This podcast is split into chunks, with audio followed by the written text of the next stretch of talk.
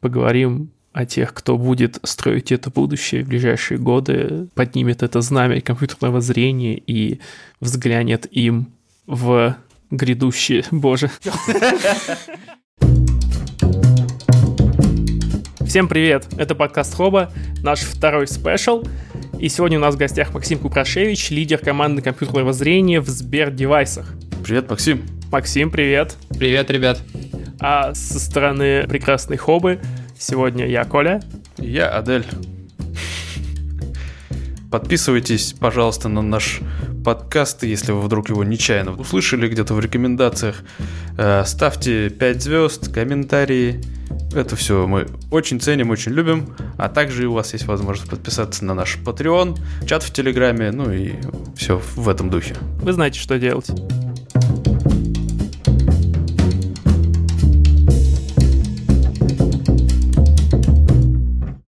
Так, начнем. Давай начнем. Максим, наверное, сначала обсудим твой путь весь жизненный, а потом уже перейдем к тому, что такое, собственно, компьютерное зрение, да? Компьютерное зрение – это на самом деле не то, что у всех на слуху, это не то, что из разряда там искусственного интеллекта, машин ленинг, вот этого всего, да? Хотя, казалось бы, вроде как вещи неотрывно связаны, но в любом случае это все появилось относительно недавно – с чего начался непосредственно твой путь и как ты пришел в компьютерное зрение непосредственно? Да, но единственное, поправлю, а то некоторых людей можно обидеть такой формулировкой. На самом деле компьютерное зрение достаточно давно существует, раньше оно не было напрямую связано с нейросетями, есть так называемая классика, но я думаю, мы еще затронем эту тему. Поэтому, в принципе, человека там с опытом типа лет 20 в компьютерном зрении встретить можно. Просто когда появились нейронные сети, и в том числе сверточные нейронные сети, конечно, все это бомбануло, скажем так, выиграв конкурсы с огромным отрывом от классики. Э, вот так все началось. Я в области с 2015 года После института э, несколько лет э, занимался фрилансом, выполнял всякие проекты как подрядчик, в том числе, вот, например, на Биокат, нашу фармацевтическую компанию огромную в России. Потом я был разработчиком на C++, вот, и, собственно, ну, непосредственно в компьютерное зрение, в машин ленинг я попал уже из разработки. И учился ты, очевидно, на программиста. И, собственно, где? Да, в питерской техноложке. У меня достаточно классическая специальность, вычислительная техника. Короче, профильней особо некуда. И что, круто учили? В целом, на самом деле, на мой взгляд, достаточно неплохо. Мне повезло с научруком и с некоторыми другими преподавателями, которые имели именно промышленный опыт многолетний, даже многодесятколетний. Поэтому, ну, лично у меня хорошие ощущения остались от вуза. Но я действительно хотел этого, я точно знал, чем я собираюсь заняться, и курсы где-то с конца первого я уже точно метил в разработку. У меня, на самом деле, есть в памяти забавный момент даже, когда я это решил. Я ходил тогда еще в спортзал и с другом, который теперь готовит людей к ЕГЭ, крутой репетитор, достаточно известный. Мы обсуждали, кем, в общем-то, становиться, где какие перспективы, и тогда я, в общем-то, Просто рассуждав, решил, что, видимо, разработка – это очень перспективная область, и мне с детства нравилось программирование, лет 12 я с ним познакомился. Так что у меня даже момент такой остался в памяти конкретный. А ты пришел в машин learning как-то вот сознательно, ты увидел, что есть такая классная сфера, и надо туда идти, или это как-то вот само собой вышло, а потом ты такой, опа, это же машин learning. Ну, у нас вообще в институте были методы оптимизации и многие другие предметы косвенно связаны но вот прям как-то там нейросетей и прочего не было, непосредственно с машинным обучением, с классическими более методами, там, вроде СВМ, лесов и так далее, я познакомился на биоинформатике, занимался года 3 или 4 биоинформатикой, и диплом писал по этой теме. Вот, там узнал про машинное обучение, но тогда оно меня еще не зацепило. А потом уже, когда работал разработчиком, прошел пару курсов на Курсере, и, ну, очень захотелось этим заниматься. Но, честно говоря, на тот момент я еще прям про компьютерное зрение, наверное, вообще даже и не думал. Просто увидел вакансию на компьютерное зрение, решил попробовать, прошел все собеседования, ну вот, и дальше уже не смог отказаться от этого. Долгий ли был путь до Тимлида? Ну, до Тимлида нормальный, в принципе. Ну, бывают очень разные, конечно, по длительности пути. Кто-то очень быстро становится, кто-то идет десятками лет. Мне кажется, что у меня достаточно средний. То есть я сначала отработал года два или три разработчиком, потом около трех лет просто компьютер-южен инженером, и после этого уже попав на следующую работу, мне понемногу стали давать подопечных, студентов, стажеров, э, джуниоров, и я понемножку начал их растить, и этими людьми понемногу оброс, в общем. А, то есть это сторон. постепенно было? Да, но это на самом деле достаточно типовой путь. Одного джуна вел, там второго, третьего, потом бац, ты уже можешь вести команду. Да, в какой-то момент уже можно взять и серьезных специалистов, стал их искать на рынке, стал вливаться в тему собеседований, которая тоже отдельная наука, о которой очень долго можно говорить. Ну и в какой-то момент уже не успел оглянуться, как и не помню себя ни лидом. В Сбер ты пришел уже лидом? Да, ну вот прямо сейчас, получается, уже четыре с половиной года я суммарно лид, поэтому, ну и да, и вот попал в Сбербанк уже лидом, сразу хотел ну, в общем, сразу искал лидерскую позицию, очень хотелось продолжать развиваться в этом направлении. Ну вот, подвернулась вакансия в девайсах, где еще проект меня зацепил, все сошлось удачно. То есть команда компьютерного зрения уже существовала, да, когда ты пришел?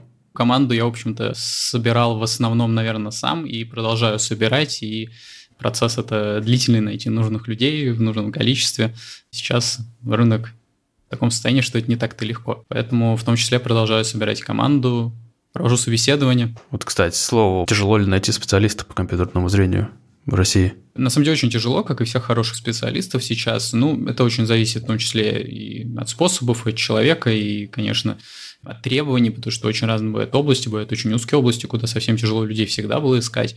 Но в целом Действительно, как и везде сейчас в наукоемких, технологичных вещах, конечно, запрос выше, чем предложение по кандидатам.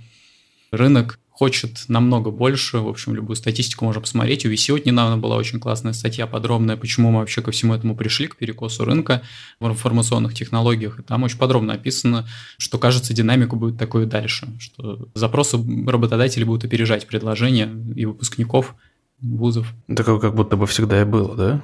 Ну, в общем-то, да, но пандемия, кажется, окончательно перекосила рынок. Ну, очень много теорий, в том числе и на VC они очень активно рассуждают на эту тему.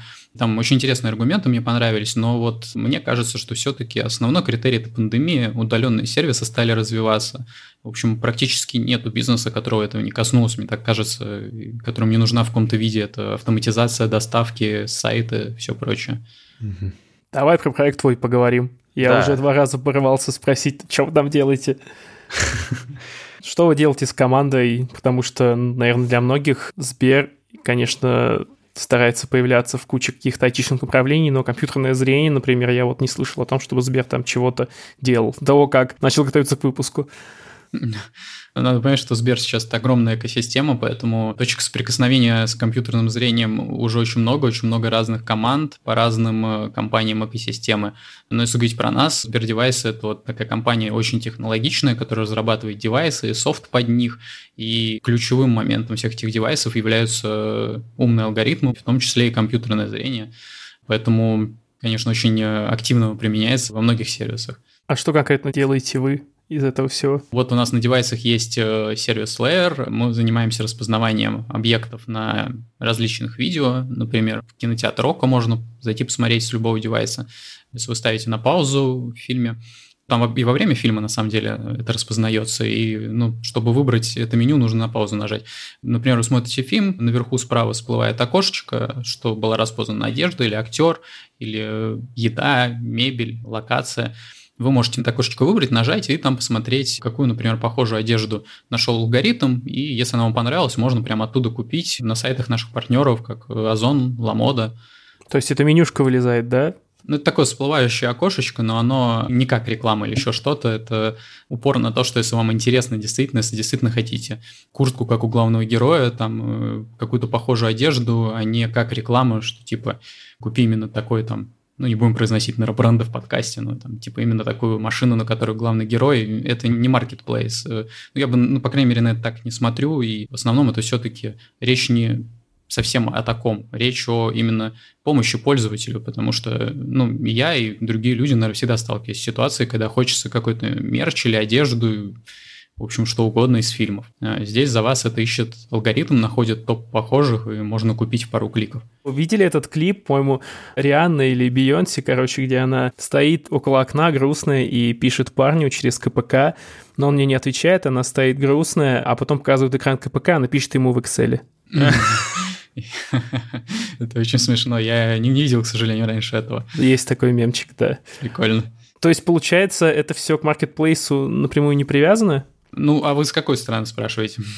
Ну вот смотри, я тормознул видос, там, например, какой-нибудь ватник Баленсиага на Иване Никифоровиче, там э, мне распознали, и перехожу, и меня куда выкидывает? в меню, собственно, нашего сервиса layer, слой, то есть с английского. Собственно, он перекрывающим слоем как бы выглядит, поэтому и слой. Там есть вкладочки, ну, например, одежда, актеры, все прочие наши категории. Э, вы можете между ними переключаться и смотреть, что есть похожее из того кадра, на котором вы, собственно, эту паузу вызвали. Угу. А как определяется, по каким магазинам ищет сервис? Ну, где было найдено похожее из партнеров, туда и отправим, где наиболее а, ну, похоже. понятно, то есть типа marketplace, и в этом marketplace проводится поиск. Да, по сути. Круто. А можно, например, вот я посмотрел целиком фильм и просто как-то префиксировать, потом покопаться в меню. У меня будет анализ всего, что было в этом фильме? Прямо сейчас Или это нет? работает только в моменте? В моменте, да. Но, в общем, неизвестно, куда нас приведет будущее. Было бы интересно, да, присматривать классные фильмы с точки зрения того, что оттуда можно купить и как-то так понимать это в памяти. То есть ваша команда занимается только вот конкретной вот этой фичи ВОК, да? Это не прям фича ВОК. К нам могут люди прийти как бизнес, то есть B2B это бизнес-to-бизнес, и договориться об условиях, э, на которых мы им предоставим наш сервис, удобно интегрируем все, и у них будет работать эта технология. Например, мы интегрировались э, со Seven, в мае у нас на презентации мы показывали, можно было при распознавании локации прям сразу туда купить билеты, полететь, как пример. А, то есть он настолько умен, что может распознать по пейзажу локацию? По типовым пейзажам. Конечно, если вы попробуете какое-нибудь поле в, в любимом лесу, вряд ли вам найдет именно Наверное, это поле. Скорее достопримечательности он узнает, да? Да, и речь скорее пока о достопримечательностях, да. А, ну нормально, да. Что самое интересное в том, чем ты сейчас занимаешься? То есть э, в чем сложности, какие интересные, я не знаю, вот челленджи тебе твоя работа представляет? Что дровит тебя на работе? Много. На самом деле вся работа практически, за небольшим исключением. Ну, наверное, в любой работе бывает какая-то рутинная часть, но здесь она не очень большая, и что-то одно выделить очень сложно, что прям нравится, но, наверное, я бы выделил научную составляющую. То есть именно драйв от того, что можно сделать э, чего-то, чего еще нет у других людей, быть первым, что-то изобрести. Постоянно пробуешь новые идеи, новые архитектуры, новые пайплайны, подходы. Куча всего возникает всегда в голове. На самом деле возникает гораздо больше идей, чем их можно проверить, потому что часто это достаточно ресурсозатратные эксперименты. В общем, наверное, вот это. Потому что в какой-то момент появляется э, научный азарт, я бы назвал это так.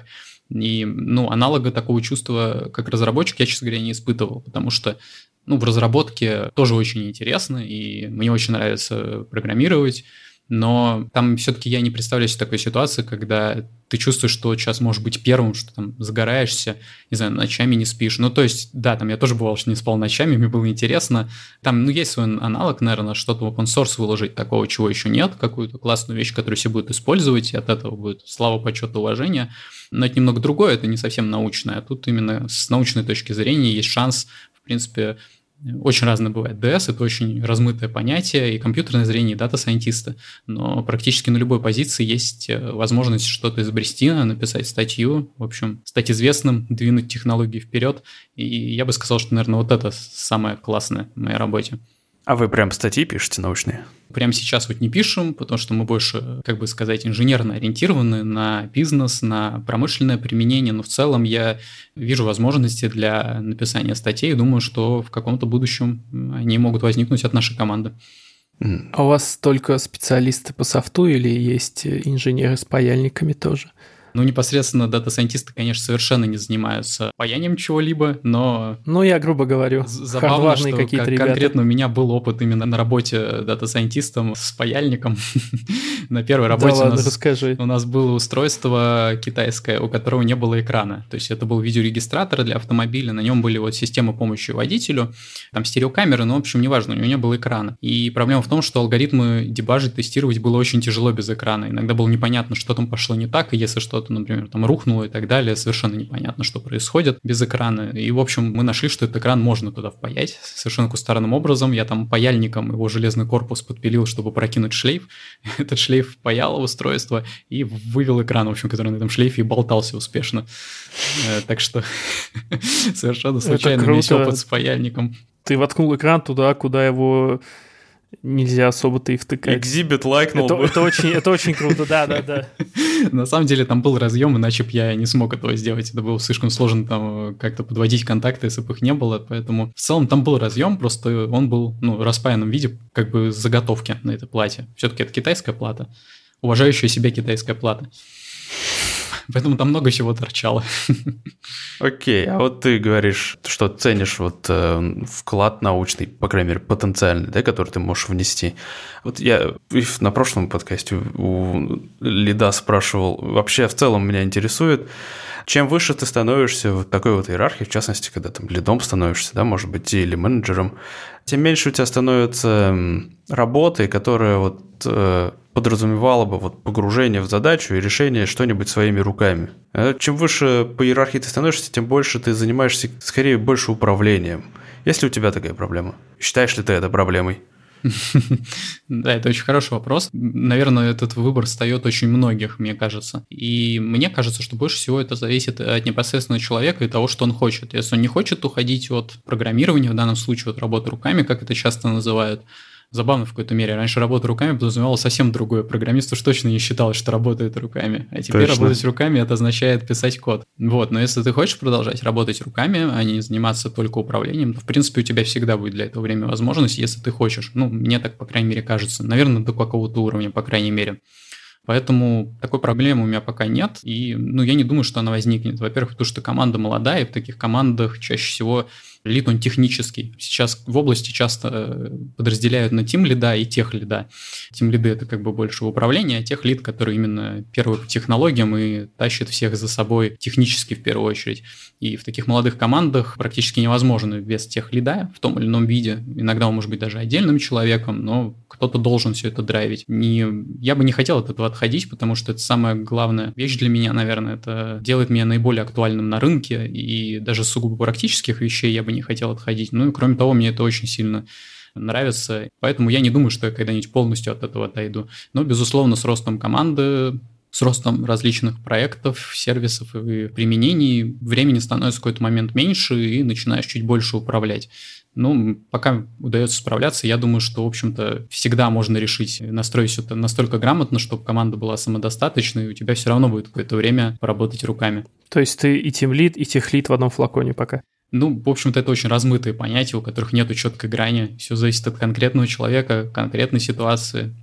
Мне кажется, в вещах, как там, например, стартапы, которых сейчас много, ну, в принципе, невозможно, чтобы лид не набирал код. Мне кажется, в большинстве случаев человек, который будет лидом, он приходит и первым набирает просто невероятными объемами кодовую базу, потому что иначе все это не взлетит. То есть тебе хватает кодинга на работе, или ты какие-то пэт-проекты ведешь дополнительно для себя? У меня на самом деле никогда не было пэт-проектов практически. Очень-очень давно, когда-то, я помню, пытался писать финансовых ботов там, для торговли на биржах, но это так, просто развлечение. Изучал в те моменты экономику инвестиции по университетским учебникам, и стало интересно, можно ли там применить машинное обучение. Но это было очень давно, и вот единственный такой случай, когда я как бы вообще вел проекты, потому что, ну, я не знаю, у меня такой тип личности или еще почему-то мне надо вот полностью себя отдавать работе, и, ну, даже лично я, честно говоря, никогда не испытывал ни желания, ни ресурса заниматься пэт-проектами, если у меня освобождалось время, мне хотелось основной свой продукт сделать еще лучше, раз оно освободилось. Здесь в девайсах, на самом деле, ну, в принципе, настолько интересно, что я даже не знаю, не успеваю между работой и сном подумать о чем-то еще. Поэтому пэт-проектов у меня нету. А не бывает такого, что там взял, прочитал какой-нибудь супер новый интересной технологии где-нибудь в интернете и захотелось ее опробовать, а в работе ее, например, не видишь, как можно пока применить. Может быть, только потенциально можешь предположить, что она будет полезна, и поэтому тебе хотелось бы с ней сначала разобраться. Мне кажется, что у нас настолько широкая область, просто, ну, мне кажется, что набор обязанностей компьютер-вижен инженера, он просто ну, многократно больше, чем у многих разработчиков. Разные, опять же, есть. Есть люди, которые там все и паяют, а потом код набирают, я не знаю, управлять успевают. Очень разные бывают и люди, и компании. Но вот в типичном случае все-таки у разработчика чуть более узкие, понятные обязанности. Область Data Science и Computer Vision еще не до конца оформлена. Сейчас уже там э, стали больше разделять, там появились разные вариации в этой области. Там дата инженера, машин learning инженера, Computer Vision инженера. Есть небольшая путаница, там кто-то зовется AI инженером. В общем, очень много всего разного, есть много узких специализаций внутри области, но в целом э, из-за того, что вот такой широкий э, набор э, компетенций нужно иметь, в принципе, почти все, что я читаю, нахожу новое, можно применить в работе на самом деле. То есть, ну, буквально все.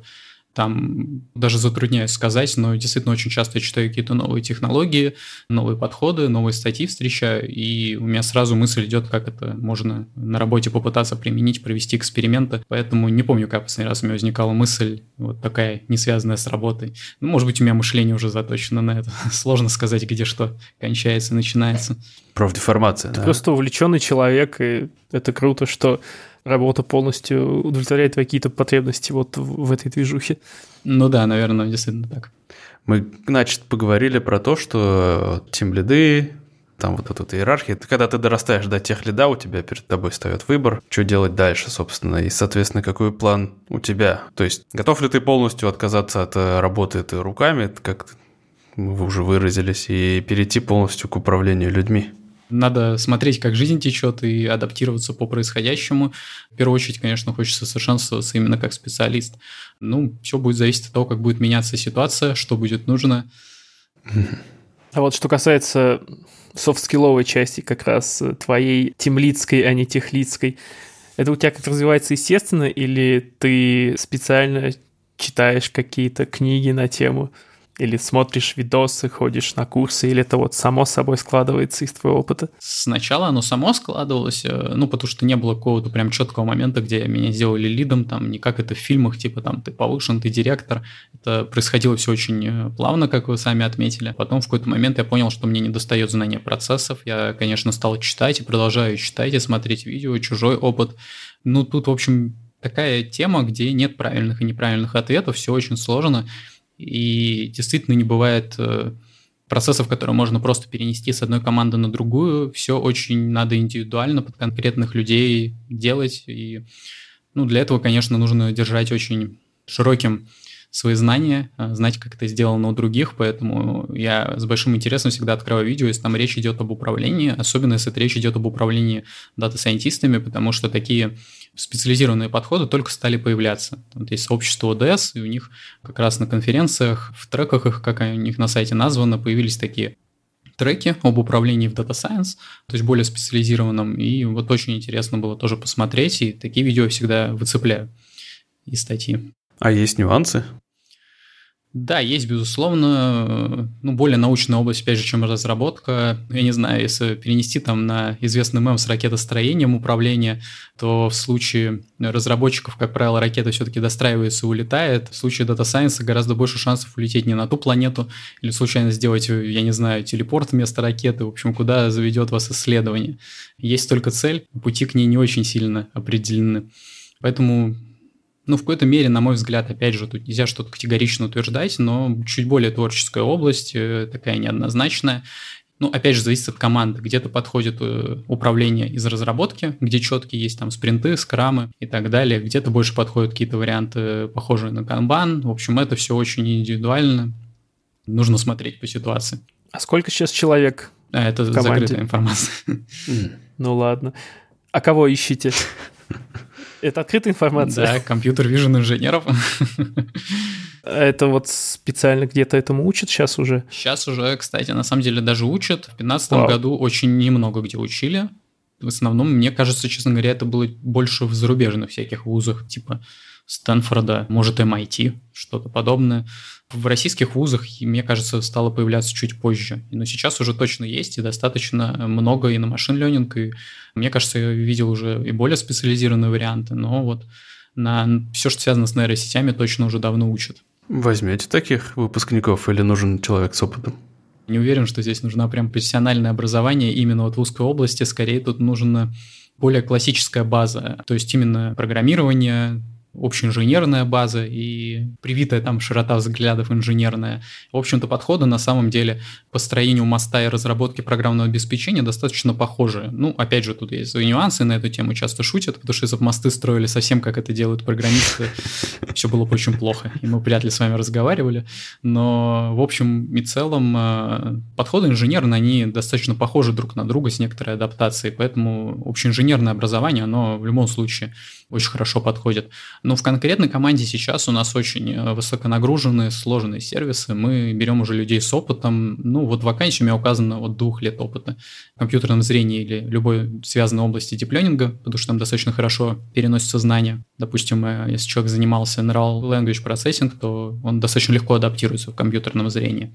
Ну, вот у меня такое требование, но если у человека до этого был еще опыт разработки, это у меня плюс большой, сможет, скорее всего, претендовать на более высокую должность, я даже думаю. Ну, зависит от конкретных ситуаций. А можешь перечислить стек? Сейчас минимальный стек — это в основном язык Python, указан в вакансии. Ну, в общем-то, это и является основным требованием, то есть хорошее знание программирования, ну и, конечно, владение основными фреймворками этой области. То есть, как правило, речь идет о PyTorch и вот TensorFlow. Ну, там вспомогательные, так назовем, типа OpenCV и так далее. Как правило, если человек работает в области компьютерного зрения, он и так как знает, невозможно с ними не сталкиваться. Это де-факто стандарт области. Ну и о плюсах вот очень-очень хорошо, если человек знает языки строгой типизации, такие как C++, там, Java, потому что ну, это дает более глубокое понимание, и некоторые вещи можно написать оптимальнее, чем на Python, поэтому это плюс, но это не обязательное требование. Вот, собственно, хотел спросить, потому что, э, наверное, Python недостаточно, когда нужно обрабатывать огромное количество изображений или, например, в реальном времени их обрабатывать. Отвечу абстрактно, что действительно Python один из самых медлительных языков, и проблемы с производительностью на нем возникнуть у людей совершенно спокойно могут. Но есть множество способов, как это избежать, как не выходя из Python. Ну, например, использовать Cython, э, почти выход из Python, но не совсем, использовать Numbu, которая позволяет э, использовать JIT-компиляцию, то есть э, существенное ускорение кода получать практически на уровне, как если бы это было написано на C. Так можно написать, в общем-то, модули на других языках, на C, на C++, можно связать его и с другими языками, как там Julia. В общем, вариантов ускорения очень много, и если есть такая проблема, это, в принципе, решаемо. Достаточно гибкий язык, и между языками взаимодействовать можно очень по-разному перейдем немножко более техническим вопросом из разряда, как понять, что изображено на, на картинке. В частности, как отличить кошку от ребенка на четвереньках. Ну вот с кошкой и ребенком я не думаю, что возникнут существенные прям проблемы с текущими нейросетями. Но есть вот э, много мемов, там, может быть, э, встречали на тему, например, э, не знаю, как это собака породы ЗС, по шпиц, такая оранжевая мордочка с бусинками глазами. Она вот очень сильно похожа на кексик с изюмом. Э, если набрать ага. собака, кексик э, там нейросети, то это пример очень известный, это очень завирусившийся мем. Но можно посмотреть, что даже у человека на некоторых из примеров могут, наверное, возникнуть проблемы, потому что действительно жутко похожи. Ну или там корги и булочки.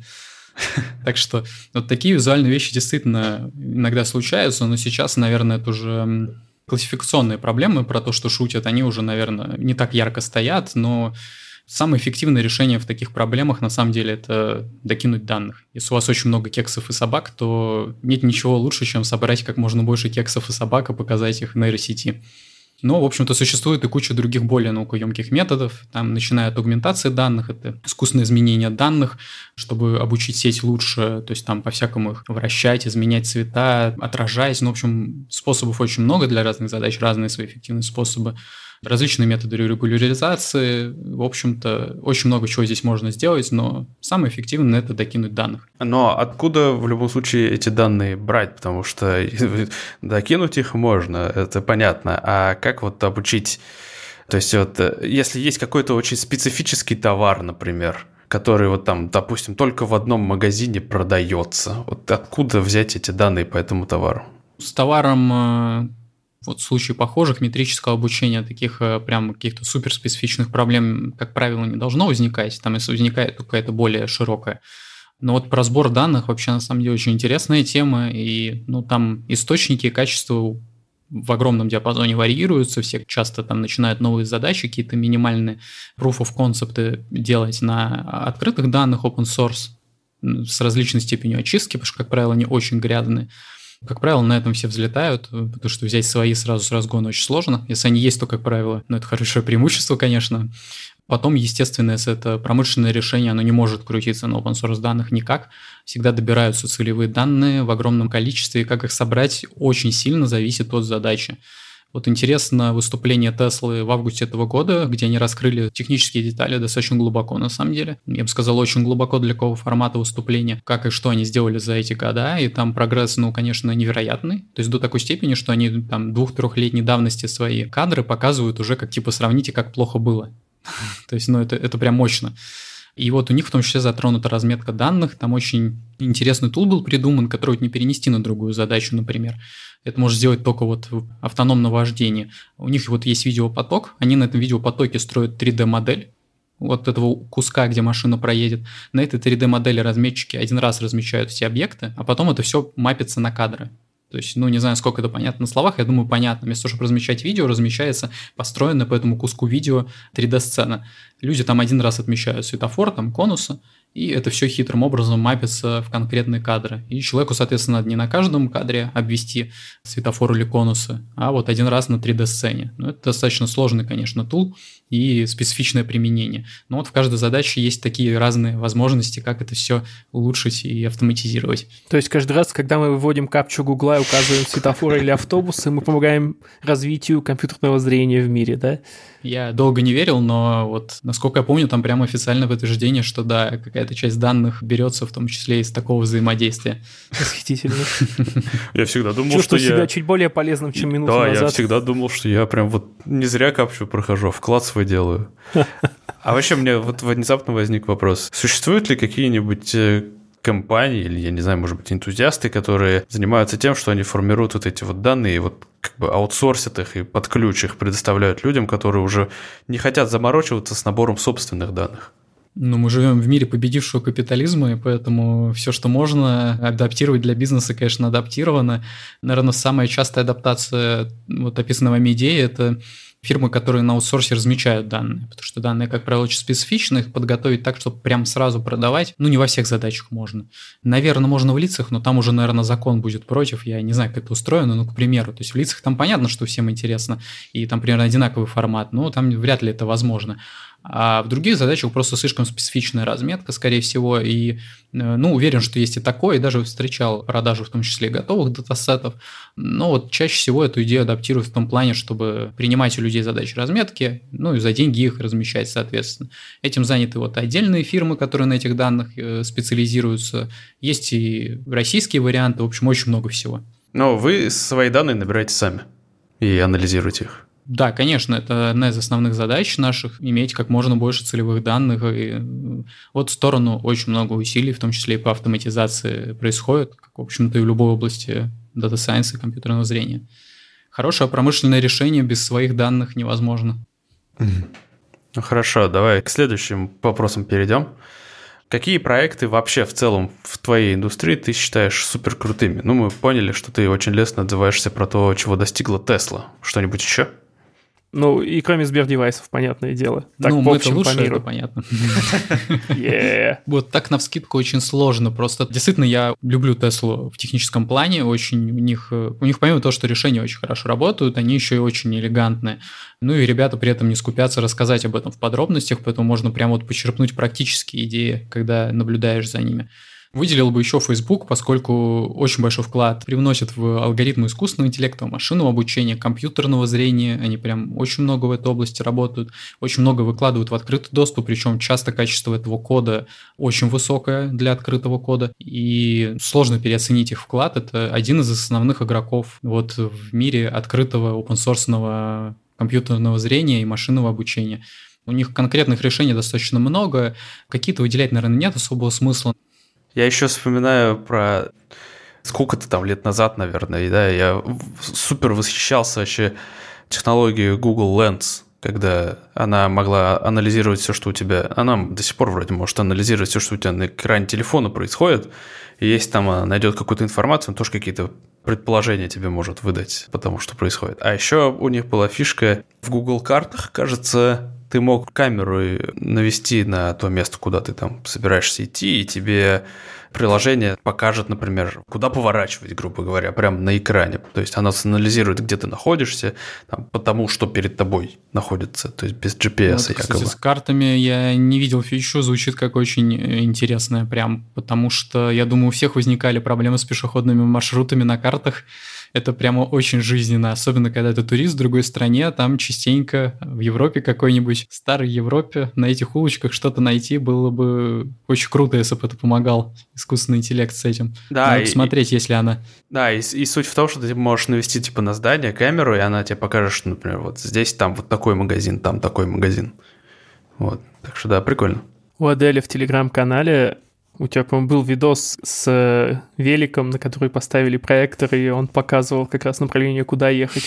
Вот если бы это совместить, проектор бы сделать, не знаю, меньше, чем с мою голову, например, было бы Здорово. Это прототип, что ты хотел. Конечно, там здоровая да, да, такая. Но я надеюсь, я надеюсь. Это было так классно. Это MVP, минимальный продукт просто для запуска.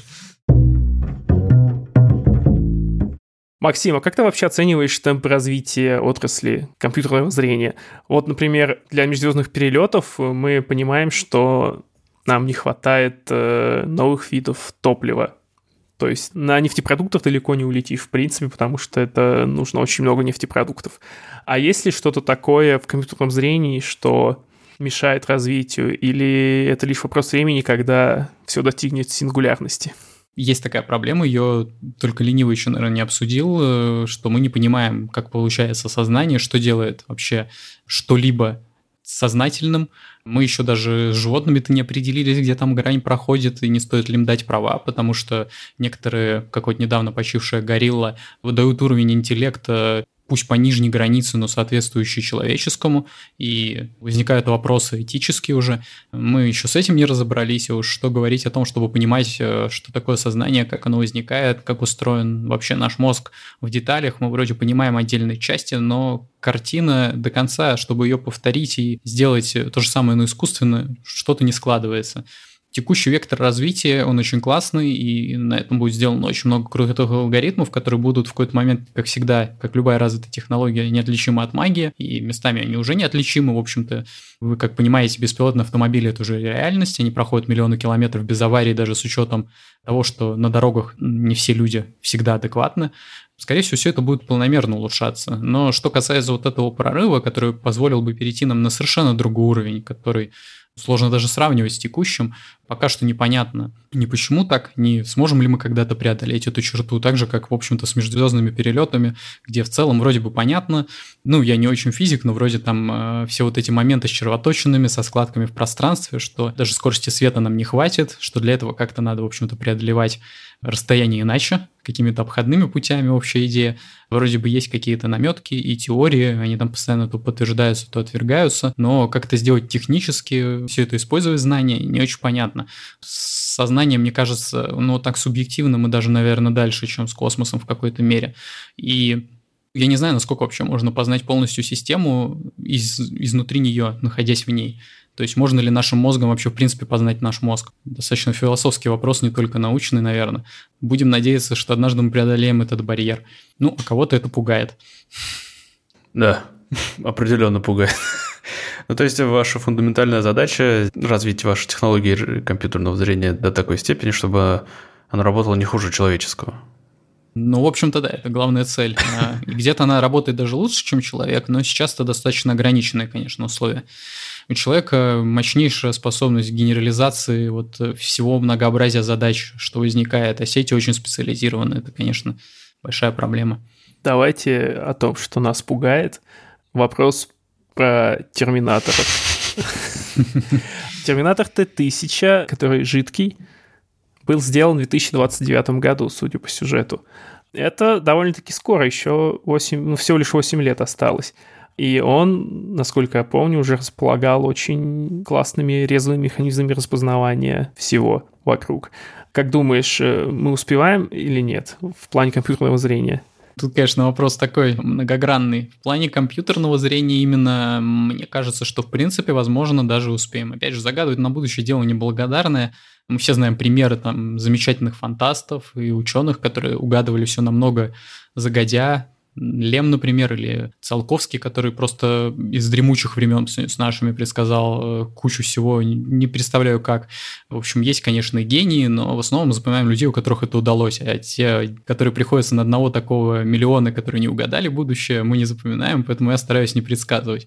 С моей точки зрения, в целом, это возможно достичь э, через 8 лет достаточно сильного развития до такой степени, чтобы робот мог хорошо ориентироваться в пространстве и выполнять гораздо более сложные задачи, чем они могут сейчас. Но Терминатор, насколько я помню по сюжету, не просто имел сознание, имел очень развитое сознание, так что он даже мог там делать выводы, менять стороны, испытывать чувство вины, привязанности. До такого, я думаю, в 29 году речь пока не идет. Ну да, в конце концов, э, компьютерное зрение – это просто способ сбора информации. А что с этой информацией делать, это совсем другой вопрос, гораздо более комплексный, наверное, да? Я бы сказал так, что компьютерное зрение или вот там э, речевые модели или текстовые, в общем, много разных есть задач, классические модели, которые работают с данными, ну, более классическими, там, типа табличных, например, и так далее. Все это должно в синергии, наверное, работать. Это все узкие подобласти текущего искусственного интеллекта, таким, каким мы можем его делать сейчас. И, наверное, нужно вот именно синергия усилия всех областей разом, э, чтобы достигнуть чего-то такого. Это что-то будет межобластное, наверное, на мой взгляд. Конечно, на одной узкой области к сильному интеллекту точно не выехать, если вообще это возможно. Просто никто еще не доказал возможности этого в принципе. Мы считаем, что это возможно, потому что есть мы. Но сможем ли мы это познать в достаточной мере, я не уверен. Еще не забываем про достижения Boston Dynamics. Они уже вообще-то очень уверенно паркурят, их роботы, это же вообще офигенно. Сальтухи, сальтухи делают. Я в восторге. Ждем, когда они смогут наконец дать сдачи за все, что с ними сделали. Кошерные мешки. Получат свое. Я помню, что году в 2010 были какие-то прогнозы достаточно, по-моему, авторитетных людей, каких конкретно не помню, но вызывающие доверие прогноза, что даже, может быть, уже к 30-40 году мы вот как раз достигнем технологической сингулярности. И тогда оказалось, что, ну, типа, как всегда, со всеми предсказаниями, 20-30 лет точно хватит всем, как мегабайта флешки когда-то всем хватало. Но, как обычно, не хватило, и вылезли интересные моменты, как с этой пандемией. Кажется, что мы ускоряем не только развитие, но и регресс некоторых вещей. В том числе оказалось, что наша такая вот глобализация, то, что люди могут там в течение суток попасть в любую точку Земли, это не только благо, э, может служить благом для кого-то другого, не совпадающего с нашими интересами. Так что какие еще на этом тернистом пути мы встретим препятствия, очень сложно предсказать. И может быть, что конечная цель недостижима в общем. Ну, я надеюсь, что достижима. Опять же, кого-то это пугает. Меня нет. А сам ты, кстати, да, вот э, как ты относишься к тому, что в какой-то момент вдруг э, ученые возьмут и создадут искусственный интеллект, сопоставимый с человеческим? Это же в большей степени, наверное, этический вопрос. Я понимаю, что с технологической точки зрения, скорее всего, это допустимо. Конечно, очень сложный вопрос, на который, наверное, даже один и тот же человек с разным настроением ответит по-разному. Тут, мне кажется, очень сложно иметь стабильное и четко обоснованное мнение. Ну и тут просто слишком много и плюсов, и минусов у всего этого. Но мне, если честно, кажется, что сильный искусственный интеллект, так называемый, который действительно будет иметь сознание, вряд ли будет ставить себе целью, там, я не знаю, истребление человечества. Это, ну, просто само по себе иррационально в целом. И, ну, очень сложно сказать, к каким решением он придет, потому что, скорее всего, это будет мышление совершенно несоизмеримое с нами. Хотя бы потому, что оно будет многократно ускоренным. Он будет обладать всеми знаниями мира в одной единице, то есть он сможет оперировать сразу всем, в отличие от нас, людей, которые знают что-то, другого не знают. И какие он решения примет, исходя из этого, конечно, предсказать невозможно, но то, что не будет иррациональным по своей сути, мне кажется, можно смело надеяться, в этом его суть, и поэтому не думаю, что стоит бояться чего-то, что рационально. Хотя мы настолько иррациональны, что, может быть, нам стоит бояться. Ну да. Мало ли, какой угрозы мы ему покажемся. Может, он из-за того, что он не сможет нас предугадывать и прогнозировать наши действия, он сочтет нас угрозой. Ну и как там дальше было у Кэмерона. Давай теперь немножечко поговорим о тех, кто понесет знамя компьютерного зрения в будущее и сделает то, о чем мы говорим, реальностью. Вот эти ребята, которые заинтересовались, что им почитать, посмотреть, как понять, что это отрасль для них. Есть какие-то советы для начинающих? То есть, чтобы ты посоветовал вот со своим текущим опытом? Действительно сложный вопрос, там много откуда можно зайти Ну, меня, наверное, не самое популярное мнение может быть выражено, но мне кажется, что такие вещи, они обычно сами приходят к человеку пусть как хобби, как-то мелькают в жизни, где-то ты заинтересуешься там компьютерами, программированием. Если никогда ничего подобного не было в жизни, я не уверен, насколько это хорошая идея. Прибыльных профессий, в принципе, хватает, но я вот точно знаю, что некоторыми из них я бы не смог заниматься. В принципе, это не мое, и это не хорошо, не плохо, просто, ну, все люди разные.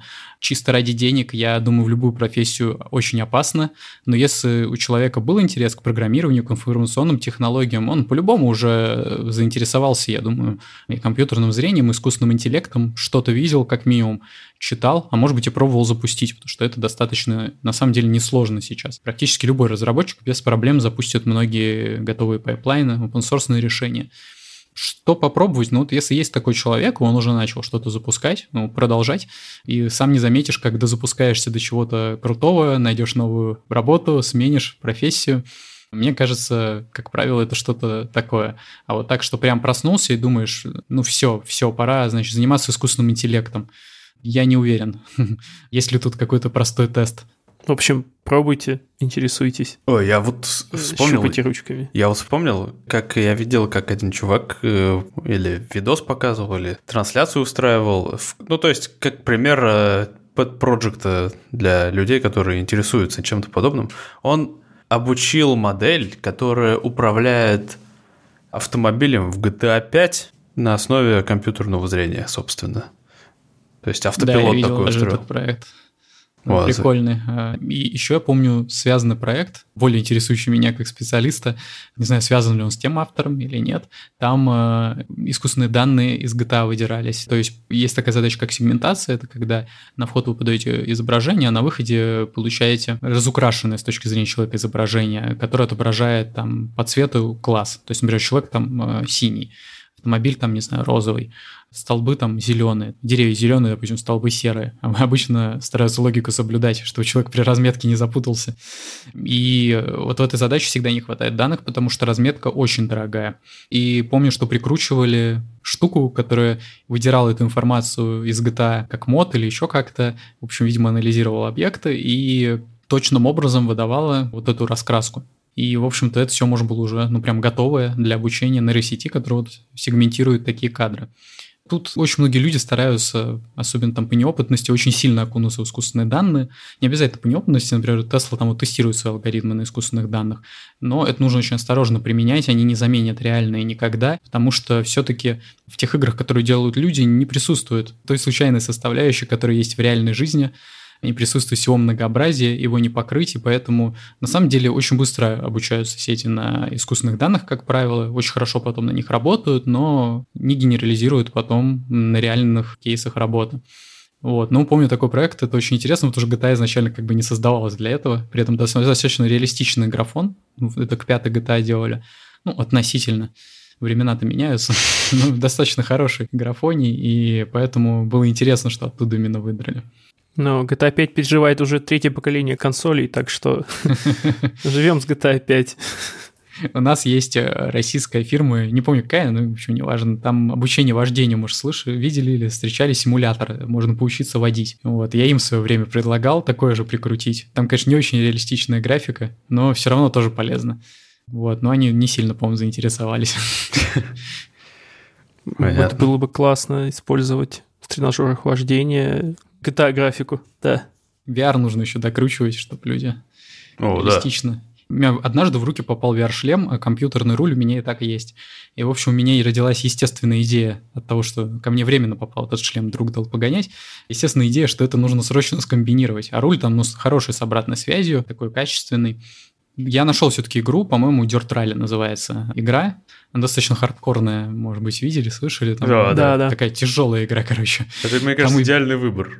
Короче, из-за того, что у нас э, не совпадают... Ну, если играли в VR, там очень быстро начинает тошнить всех. Так вот, в Dirt Rally начинает тошнить раз примерно субъективно в 50 быстрее.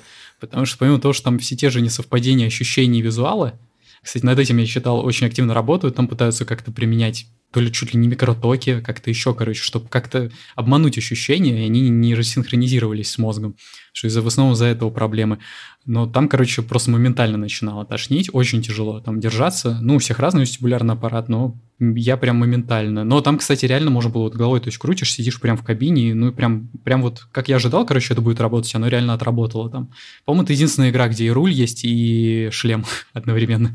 Любопытно слышать, потому что мне казалось, что вот этот вот э, рассинхрон, вот этот вот возникает, когда ты пытаешься типа в игре двигаться, а в реальной жизни ты осознаешь, что ты стоишь на месте. А мне казалось, что раз ты типа в виртуальной реальности сидишь в машине, то и рассинхрона быть не должно. Типа относительно тебя машина же не двигается. Мне тоже так казалось, но все-таки вот э, любая подвеска передает огромное количество вещей. К тому же у раллиных машин, насколько я знаю, она очень жесткая, поэтому там-то вообще все, наверное, хорошо передается. Вот я думаю, что дело в первую очередь в этом. Но, в общем, я вот реально действительно надел шлем, настроил руль, нажал педаль газа и тут же все снял. То есть через 10 секунд на первом повороте меня затошнило. Я не ожидал это какой-то фильм «Трудный ребенок», только уже 20 лет спустя. Ну, затошнило, к счастью, не в смысле, голова очень сильно закружилась, но, в общем, секунд 30 там среднее время. Но вроде как это тренируется, потому что я вот какое-то время поиграл в этом шлеме, и толерантность, видимо, вырабатывается. На самом деле, тоже очень классная область. Кстати, вот да, про Facebook я говорил, забыл сказать, ведь Oculus-то им принадлежит. Теперь, да. Да, Oculus это классная штука. Я вот как раз в Oculus это все пробовал. И Oculus Quest 2, мне кажется, сейчас э, интересная вещь. Такое ощущение, как будто бы сейчас тема VR перестала быть модной. И как раз все переключились на искусственный интеллект, наверное. Кстати, есть такое, что подзаглохло, но вот интересно, мне кажется, что есть такой момент, что люди пробовали первое поколение VR-устройств, они были реально не очень. Я вот помню, пробовал там, помните, если наверняка еще есть такие, не знаю, есть нет, наверное, с пандемией только если нет, но постояли всякие ребята. Нет, в ТЦ всякие, имею в виду, ребята стояли, а, давали всем попробовать вот эта фишка. А, да. И там, мне кажется, по большей части эксплуатировались вот достаточно старые устройства первого поколения, они не очень классные. Ну, по крайней мере, я вот точно на первых еще устройствах это пробовал. И мне тогда показалось, что это, ну, вообще какая-то ерунда. А потом, когда попробовал именно Oculus Quest 1, по-моему, то мне давал друг, не знаю, мне кажется, итерации 2-3, и будет прям хорошо. Ну, мне лично, опять же, у всех людей своя граница вот это не знаю, местами прям можно, не знаю, там, порыбачить и немножко почилить. Вполне норм. Там как раз никакого же синхрона с удочкой. Да, кстати, удивительно, но эти, в этих VR-играх рыбалка достаточно прикольная штука. Да, звучит как какой-то guilty pleasure, да. потому что да, я в какой-то момент поймал себя на мысли о том, что мне захотелось внезапно поиграть в, симулятор рыбалки на компьютере. Я его скачал и поиграл, и, честно, получил удовольствие. Но просто я больше к нему не возвращался. Ну да, это реально есть такой тип игр. Там вот как раз в Oculus есть, я не знаю, не помню даже как называется, но там есть ряд таких игр, где вообще же ничего нельзя делать. Там просто ты попадаешь в сафари, попадаешь, вот Blue, я помню, одну игру попадаешь под э, толщу океана, там мимо тебя кит плывет, но ты даже взаимодействовать аттракционы, да? не можешь. Да, просто аттракционы, это очень прикольно. Первый раз это прям сносит крышу, потом, конечно, уже привыкаешь как ко всему хорошему. На Steam был проект такой э, симулятор камня. Это бы тоже зашло в VR, да. Это, не он потом Твиттер завел? Возможно. Но есть а Твиттер, где камень, лежу в лесу каждый день твит. У нас еще есть вопросы от слушателей. Да, Ребят, сразу немножечко извиняемся, наши дорогие слушатели. Мы убрали несколько вопросов, которые не имеют прямое отношения к сбердевайсам и к работе Максима. Так что, если вы не слушаете свой вопрос, извините. Остальные вопросы же мы сейчас обсудим и... Мы выберем лучший вопрос. Автор этого вопроса получит от нас подарочек. И если от Хоба это будут стикеры, то вот я не в курсе, например, Максим, что ты подготовил? Мы подарим как минимум Сбербокс и футболку фирменную. Так что можно будет о том, чем мы говорили, даже опробовать кому-то. Но если понравится несколько вопросов, может даже несколько сбербоксов. Сейчас посмотрим. Ничего себе. Тоже знает, что там. Ничего себе, ребят. Думали ли вы, что получите такое умное устройство? Они, они, они просто бумажки. Да-да-да. Э, итак, первый вопрос. От Рики Тикитави. Какие перспективы развития компьютерного зрения в Сбердевайсах и может ли Максим предположить, как будет развита и насколько востребована данная область в мире через 5-10 лет? очень, как сказал, сложно что-то предполагать, и не угадаешь, куда все вывернется. Никто не предполагал там 10 лет назад, что получится у нас из того, что получилось сейчас. особенно с коронавирусом. Но я про технологии. Поэтому не берусь предсказывать что-то точно, но могу единственное, что гарантировать, то, что она будет востребована. Потому что количество вещей, которые уже на ней работают, скорее всего, превосходит количество вещей, в которых вы думаете, что оно работает. То есть много где вы не подозреваете. Все, в общем-то, ежедневные технологии уже для многих в том или ином виде применяют машинное обучение.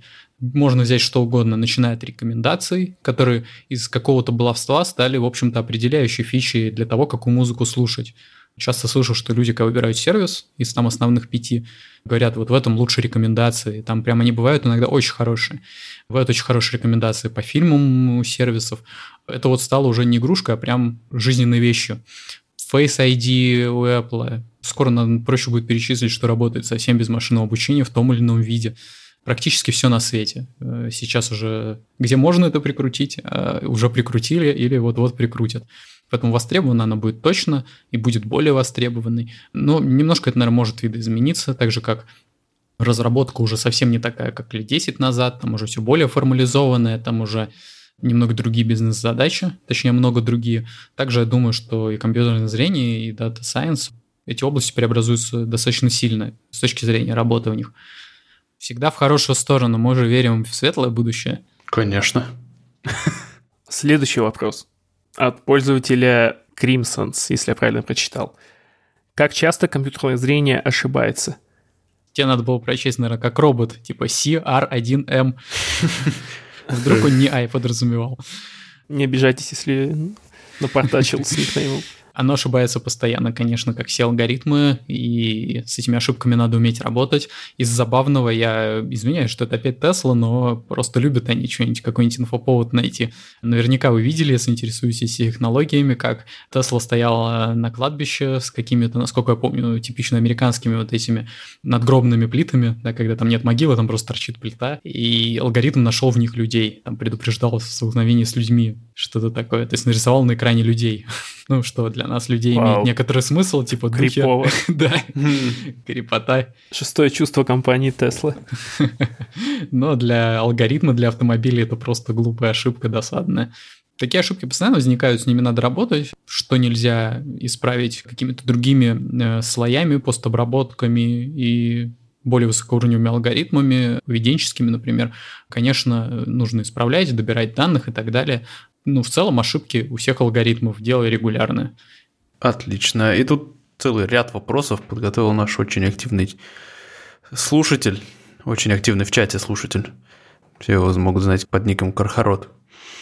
Так как он связан с медицинской сферой, он и соответствующие вопросы тоже задает. И первый из них звучит так. Какие виды разметки используются в компьютерном зрении? А это врач, интересно, слушатель? Насколько я знаю, он преподаватель. В медицинском вузе? Да. Классно. Я люблю очень медицину. Вопрос хороший. Есть небольшая специфика с э, компьютерным зрением и вообще машинным обучением в медицине.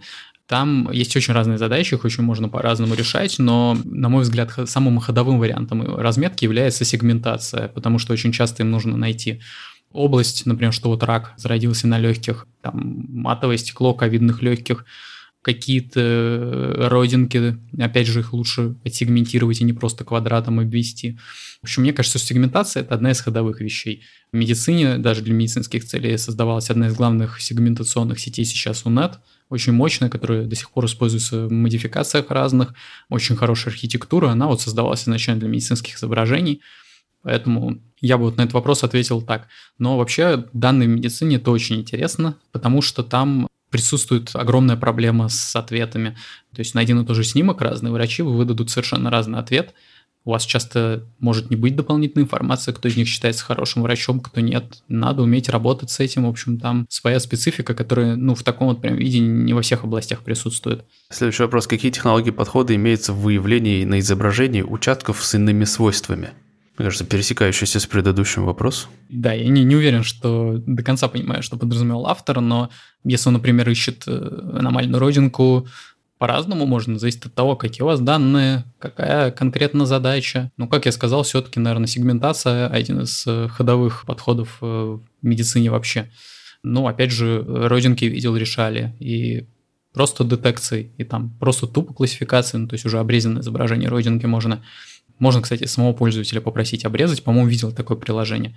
Можно классифицировать. Кстати, такие приложения вроде уже достаточно неплохо работают. Как-то подозрительную розненьку попробовал вот так сфотографировать и вроде ответил правильно. Сошлось сомнением врача, поэтому, мне кажется, это достаточно уже развитая область родинки.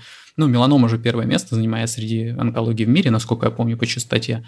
То есть прям совсем первое с большим отрывом. Ну а поскольку анализировать родинки относительно легко, для этого не нужно эндоскопом залезать в ухо, горло, нос и прочие органы. Человек может сам навести камеру, кажется, что эта задача вот прям очень напрашивается. Оно самое распространенное, достаточно просто анализировать. Наверное, врачи бы меня отпинали, потому что по-любому они скажут, что куча родинок, которые без биопсии не скажешь, да, вообще с онкологией всегда нужно сделать ремарку, что часто визуально не происходит вообще ничего, только биопсия скажет, если это рак, особенно зарождающийся. Ага, следующий вопрос, мне кажется, довольно интересным. Что перспективнее и дает лучшие результаты? Анализ серии изображений или анализ видеозаписи? То есть, грубо говоря, каждый кадр по отдельности или прям какой-то видеозаписью в целом. Вообще-то видео это тоже серия изображений, но я понял, о чем говорит автор. Он имеет в виду, насколько интересно включать э, во все это временную информацию. Если это возможно, часто это достаточно тяжело сделать, часто это очень э, вычислительно нагруженная штука, но если это хорошо сделать, то любая дополнительная информация всегда дает прирост точности, правильно приготовить подход. Поэтому, если можно э, временную информацию в том числе использовать, для этого есть разные, опять же, подходы, то это точно выгодно, это лучше. И какие есть работы в применении компьютерного зрения в медицине? В частности, в эндоскопии? Есть э, работы в применении компьютерного зрения в медицине, их очень много. Насколько я знаю, с ковидом все там, например, сразу подорвались и сделали решение хорошо работающее почти сразу. Там другая проблема, что констатировать у человека ковид, насколько я понимаю, вообще не проблема. Вы, вылечить его проблема, констатировать факт по КТ, там вообще чаще всего нет проблем, поэтому не очень сильно, наверное, это прям вот используется, не уверен, не знаю, может где-то используется, но вроде достаточно быстро накидали подход, и, насколько я знаю, он хорошо работал всякие там пневмонии, Опять же, как я сказал, родинки привел пример, э, достаточно хорошо работают. Вот с пневмониями, по-моему, ну точно с рентгенами, не знаю, с конкретной ли есть интересная работа, где сравнивают или не работа, или ряд работ, но, в общем, э, достаточно точно установили, насколько это вообще возможно, интересующих всех вопрос, ну, может ли алгоритм заменить человека. Там установили, ну, грубо говоря, что получается достаточно предсказуемо, что алгоритм работает лучше, чем плохие врачи, как-то соизмеримы со средними и гораздо хуже, чем очень хорошие врачи. Ну, очень хороших врачей всегда меньше, чем э, остальных, поэтому, возможно, в какой-то момент эти алгоритмы будут применяться прямо массово. Не знаю, я думаю, где-то это уже применяется. Это очень, в общем, активно развивающаяся область. В медицине это очень часто применяется, но вот конкретно в эндоскопии я работал, вот, например, и с МРТ мозга, и с сердечно-сосудистой системой, с ультразвуком, с чем-то еще уже даже не помню. Но вот конкретно с эндоскопией не работал, на самом деле достаточно интересно, потому что там, опять же, визуально все оценивается же. Ну, там есть, да, этот золотой стандарт, там считается, что, типа, если какие-то подозрения, там берут 3 или 5 проб, у них там свои стандарты, свои техники, и только биопсия, конечно, скажет точно, потому что внешне это может еще никак не проявляться, если это плоскоклеточный рак там эпителия, то есть это слизистый, но чаще всего базируется визуально. И врач почти всегда принимает решение, исходя из опыта, и если визуально что-то ему кажется подозрительным. Поэтому применить нам кажется естественным такие алгоритмы, и на самом деле, я думаю, они будут работать достаточно хорошо. Я видел записи вообще с эндоскопов, их всем, в общем-то, пациентам отдают, если вы хотите, чтобы вы могли другому врачу показать. Там достаточно качественная запись сейчас, там хорошо видно. Я думаю, что эта задача неплохо решаема. Не знаю, насколько есть такие решения сейчас, чтобы так специализированно ответить не смогу, но точно можно там применять компьютерное зрение и нужен. Следующий вопрос. Автор оставил номер телефона, но мы его не будем читать, чтобы автора не завалили спамеры. Когда в Сбермаркете я смогу купить что-то от Сбердевайса, кроме приставки? В Сбермаркете вы вряд ли, конечно, сможете купить не только от Сбердевайсов приставку, ну и вообще какую-либо, потому что Сбермаркет – это сервис по доставке продуктов. А, вот Сбермегамаркет, действительно, там можно купить Сбердевайсы, и я прямо даже зашел, посмотрел, прямо сейчас там можно купить все наших три устройства. И Сбербокс, и Сбербокс Топ, и Сберпортал. И они в наличии, пожалуйста, прямо сейчас. Ответ на ваш вопрос. Следующий вопрос от пользователя Arengetic. Кстати, интересный. Почему Google Glass не взлетел? Ну, наверное, вопрос больше Google, чем ко мне. Не уверен, что я уполномочен отвечать. Насколько помню, там была официальная позиция, и у них взлетел еще нет речи, потому что они поднимали тему о Глассе 2 в каком-то там году 19 но если правильно помню, первый, когда у нас там захлопнулся году в 13 да, достаточно давно, они вроде как говорили, что у них проблемы были с внешним видом, и даже после нескольких итераций рефакторинга всего этого вопроса, они так и не смогли достичь уровня, на котором это хороший отклик у массы имело бы. А вообще концепция как будто не совсем мертворожденная. Продолжают над ней работать. То есть там вроде как есть Magic Leap, который Сначала хотели сделать консюмерским, но потом полностью переключились и сделали его энтерпрайзным целиком. Но тем не менее, в энтерпрайзной сфере он вроде пользуется популярностью. И недавно Facebook свои очки умные выпустили. То есть, казалось бы... Я бы лично попробовал бы. Ну да, по крайней мере, звучит интересно. Окей. Ну да, ну я открыт к технологиям, люди здесь разные. Мне вот субъективно кажется, что до сих пор большинство людей не пробовали VR когда, не знаю, родителям и так далее, это даешь попробовать, конечно, у них э, восторг для них это, ну, для всех, в общем-то, магия, но, в общем, они даже не подозревали, что это вот уже настолько развилось, и ощущение интересное, но, тем не менее, как-то вот не хайпуется оно что-то, да, как-то в массы все не хочет выходить прям крепко. Да вот реализация хромает, вот, да, Пока ты вынужден с огромной... Либо иметь очень мощный компьютер и подключаться по проводу как-нибудь, либо будешь страдать с плохим качеством и маленьким количеством кадров. Компьютер подключался с вот этими ходящими мертвецами, они только там, по-моему. Ну вот и с проводом же такое. неудобно. Ну, есть такое, да. Но там, в принципе, мне, мне вот лично самое неудобное это зона. Я, у меня не очень много места в квартире было для этих экспериментов. В общем, шкаф я со всех сторон головой ударил в итоге. Окей. Максим, вопрос от пользователя Вице Ули. Три палочки вертикальные или ул. В общем, опять извините. Компьютерное зрение сейчас широко используется при анализе больших данных во многих профессиональных сферах. Каковы успехи Computer Vision, я так полагаю, в области медицины, где количество снимков УЗИ, КТ, рентген заметно увеличилось, а врачебный ресурс на анализ этих снимков не всегда справляется. Опять медицина. Да, очень смежный вопрос, но интересно, очень классно, что интересуется этим. Успехи, ну, как я, в общем-то, уже ответил, достаточно серьезные. На мой личный взгляд, в некоторых ситуациях алгоритм уже можно ставить фильтром. То есть не обязательно иметь прям невероятную технологию, чтобы снять нагрузку с врача, например. Некоторые вещи можно выкрутить трэшхолдами, да, выставить уровни таким образом, чтобы больных не пропускало, но здоровых все-таки немножко снимало с врача. Ну, например, мне кажется, что уже можно применять, но тут очень много, в том числе этических проблем, ну, в какой-то момент можно лишить людей работы, например, это явно нехорошо. Ну и, в принципе, такие вещи, конечно, интегрируются очень медленно. Же понимаете, если завтра у нас появятся космолеты, будем иметь возможность массово их наштамповывать, ну, допустим, не космолеты, а летающие автомобили, как назад в будущее. Через сколько мы адаптируем все, чтобы это реально работало, и люди там не сталкивались, не взрывались. Скорее всего, на первое их просто запретят, иначе начнутся взрывы в небе над городом столкновений.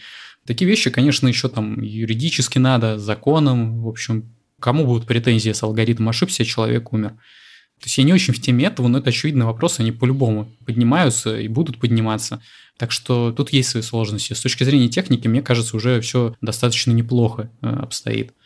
Кстати, да, на тему медицины интересный момент. Э, не только с компьютерным зрением, есть еще же, был уже лет пять назад э, IBM Watson, ну, сам Watson, наверное, еще есть, не знаю, что там с их алгоритмом, где, может быть, слышали, применили анализ безумных объемов данных медицинских, и этот алгоритм стал ставить диагнозы, ну, очень хорошо прям, по этому ряду анализов типичных, насколько я помню.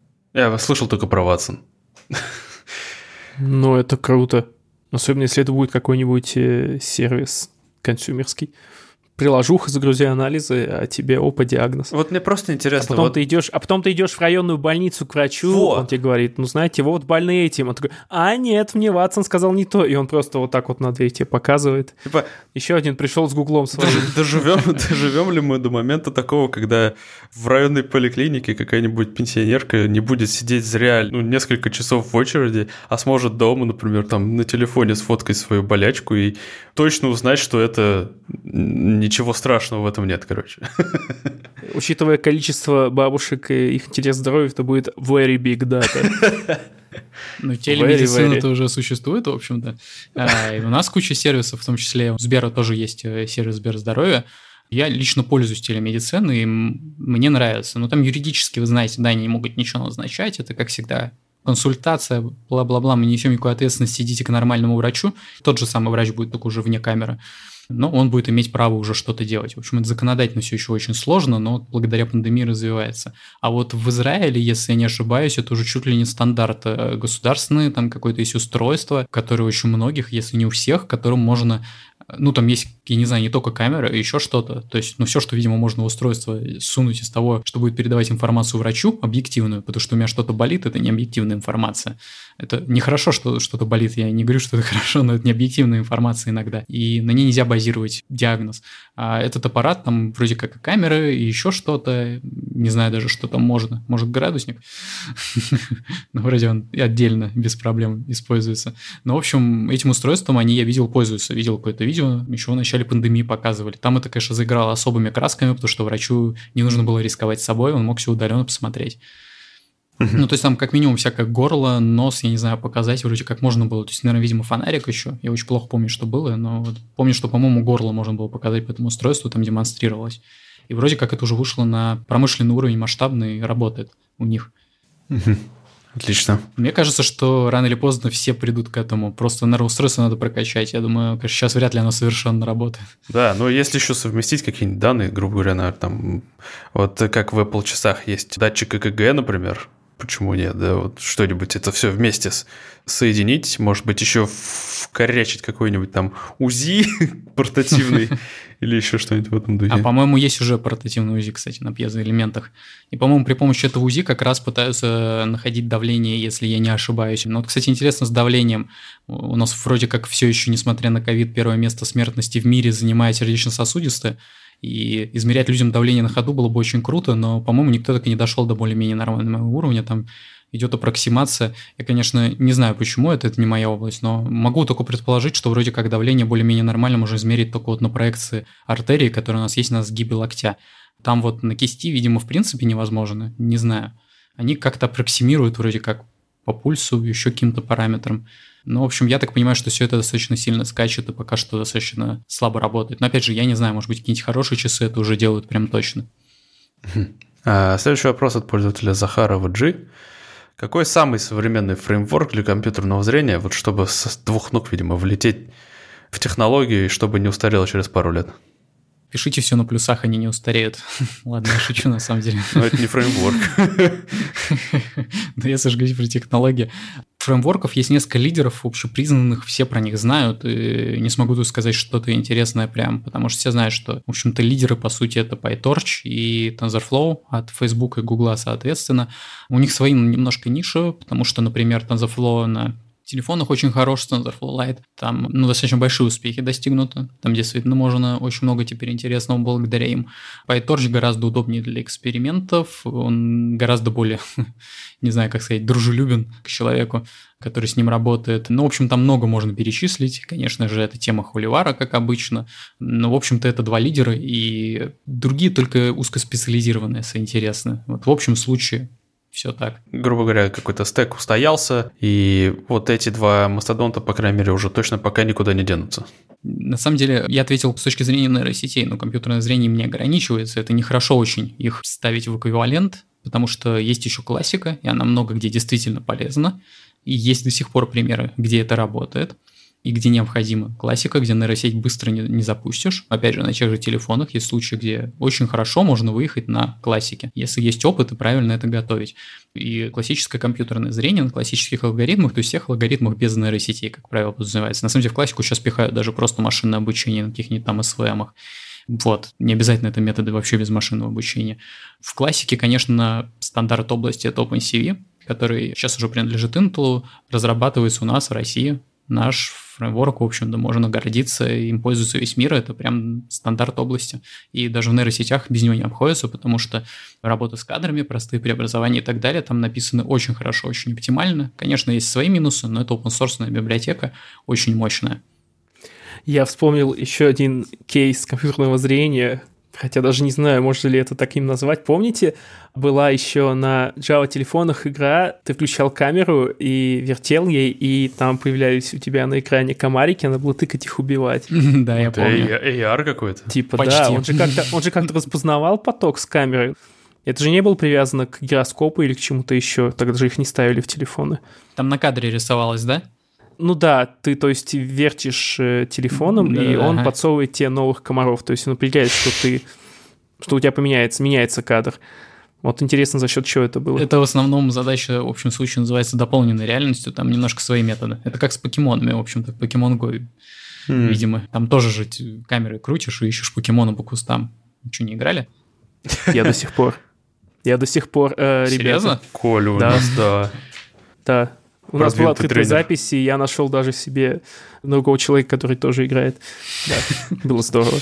Что Забавно, как есть. работает хайп. Раньше было сложно найти человека, который не играет. Там три месяца хайп постоял, теперь сложно найти того, кто играет.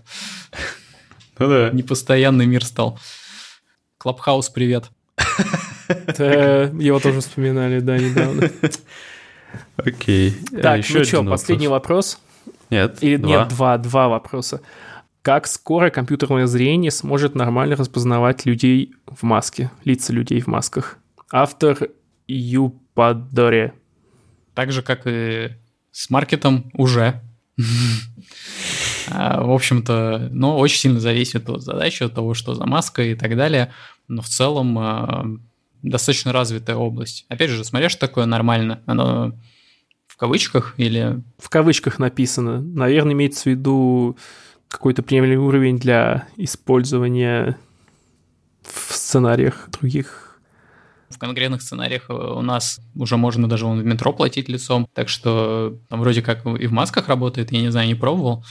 Может, кто-то из слушателей состоит в этой тестовой системе. Так что мне кажется, что она уже работает, судя по заявлению производителей. Но э, смотря, что такое нормально. А Нормально в масштабе там 7 миллиардов человек, вот это вот не скоро. Потому Ну. что все зависит от размера базы. В 7 миллиардах людей найдутся люди настолько похожие, что там, наверное, только отпечатки ДНК придется брать. Там придется применять уже немножко другие методы для уточнения всего этого. И есть близнецы, не забываем. Само собой. Причем их какой-то там достаточно известный процент в популяции, не то чтобы маленький. На Москву их найдется там далеко не 10, не 100 и не 1000. Вот тот же Face ID тебя в маске узнает. Это ответ? А узнает? Я, Да. У меня просто нет айфона. Точно узнает. Да, у них был апдейт, причем, по-моему, даже без маски он тебе отказывался разблокировать телефон. Типа, надень маску, и тогда ты сможешь пользоваться тобой не телефоном. Да, да, Это да. не угнетение по признаку, типа, Наверное. там по убеждению, как-то не очень законно это звучит. мой собственный телефон, я за тебя деньги заплатил, скотина ты. Если помните, когда взлетали эти читалки Ying, э, Ага. ну, я все еще иногда использую, классная вещь, действительно. Да, у меня тоже Сейчас лежит как-то читалка такая. Ну вот, здорово. Но как-то спал хайп, мне кажется, с ними. Но там же Amazon Kindle был прям вообще доминатором. И, может, э, встречали новость, когда там у женщины из-за того, что она что-то якобы нарушила, как всегда, удалили все книги с этого ее Kindle. И они ей пояснили, что на самом деле она ничего не покупала, хотя платила это ну, нормально, соизмеримо с бумажной книжкой. Она просто арендовала книжки у сервиса, и поэтому они когда хотят, тогда и удаляют. Это точно не фейк-новость, но она уже очень давно была, наверное, всем забылась. Вот мне кажется, что у некоторых компаний вот в эту сторону мышления, что пользователю вообще ничего не принадлежит. Ой, да, слушай, iTunes был скандал, когда какая-то селеба, не помню, как ее зовут, какой-то известный артист тоже, у него была гигантская коллекция в iTunes, и он узнал, что он не сможет ее передать э, сыну как наследство. Ну, это еще и мелочи по сравнению с удалением. Да. У нас остался еще один вопрос, снова от э, Юпадор. Он звучит, как работает защита компьютерного зрения от мошенников? Например, каким образом оно отличит фото лица от реального лица? Но это не совсем моя тема. Мы с лицами работаем, но в совсем другом ключе. У нас актеры, и вряд ли они мошенничают в кадре, выдавая себя за другого актера. Поэтому не могу ответить на этот вопрос. Но могу сказать, что там есть свои технологии, естественно, над этим работают. Все в курсе того, что может случиться. И есть свои методы. По-моему, на айфоне были видосы, и iPhone так не обманывали. Кто-то из вас же недавно сам говорил, iPhone что не обманывает, нет. не распознал. А, или в смысле, что его Ну, в смысле, что сложно? фотку, нет, что фотку подсовывали, и он как-то это не поддавался на фотографию вместо лица. Вот, кстати, к вашему примеру, вы как вы работаете с актерами в гриме? Ну, то есть у них, может быть, еще сохранились человеческие черты лица, да, но Наверное, компьютерному зрению тяжелее узнать, кто на самом деле снимается. Да, определенно. Ну, как, с матом, но работаем. В принципе, получается, э, работает хорошо. Вот кто выиграет бокс, может зайти посмотреть Лэр. Ну, он работает, во-первых, в принципе, если там фильм включить. И аватар включите, аватар включайте, ребят. Точно. В разделе Layer, ну или можно просто включать кино, если мы там стоим, вы обязательно не пропустите плашечку, что мы распознали. Отлично. Ну и, кажется, настало время выбрать лучший вопрос. Максим, какой тебе понравился больше всего?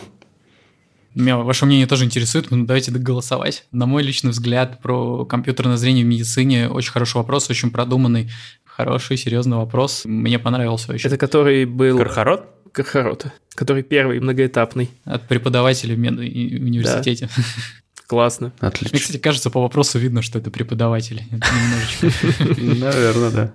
В хорошем смысле, безусловно. Передаем привет. Кархарот, тебя ждет подарок стикеры и Сбербокс. Определились с первым местом, и давай еще определимся с другим вопросом, автор которого получит э, вашу футболку и стикеры Хобы. Ну, я бы, наверное, вопрос про фреймворк э, отметил, потому что он, наверное, просто полезный. Да, за полезность нормально. Давайте тогда так, за полезность. Слушатель Захарова G, надеюсь, я правильно прочитал, получает стикеры Хобы и футболку Сбердевайсов. Та-дам! Поздравляем, э, ребята. Поздравляем. Круто, по-моему. Да, в общем, большое спасибо, Максим. Было очень интересно. Рады, что ты пришел. Да. Мне тоже было интересно взаимно. Спасибо большое за беседу. Надеемся, сейчас с нами большинство тех, кто начинал слушать этот выпуск, потому что мы сидим довольно давно. Надеюсь, вам тоже было интересно, ребят. Мне казалось, минут 20. Это потому что очень увлекательная да, беседа. очень интересная беседа. Ну, будем надеяться, что у слушателей также будет. Мы сложили пространство для вас. Есть, что мы для вас сжали. Для вопроса по физике. Временный континуум, да, ребят. Отлично. Спасибо, спасибо большое, что были с нами. Спасибо, Максим, это было круто. Как всегда, мы будем рады вашим отзывам, вашим подпискам, участием в чате и во всех наших движухах. Это не последний наш специальный выпуск. Оставайтесь с Хобой. Удачи. Всем пока.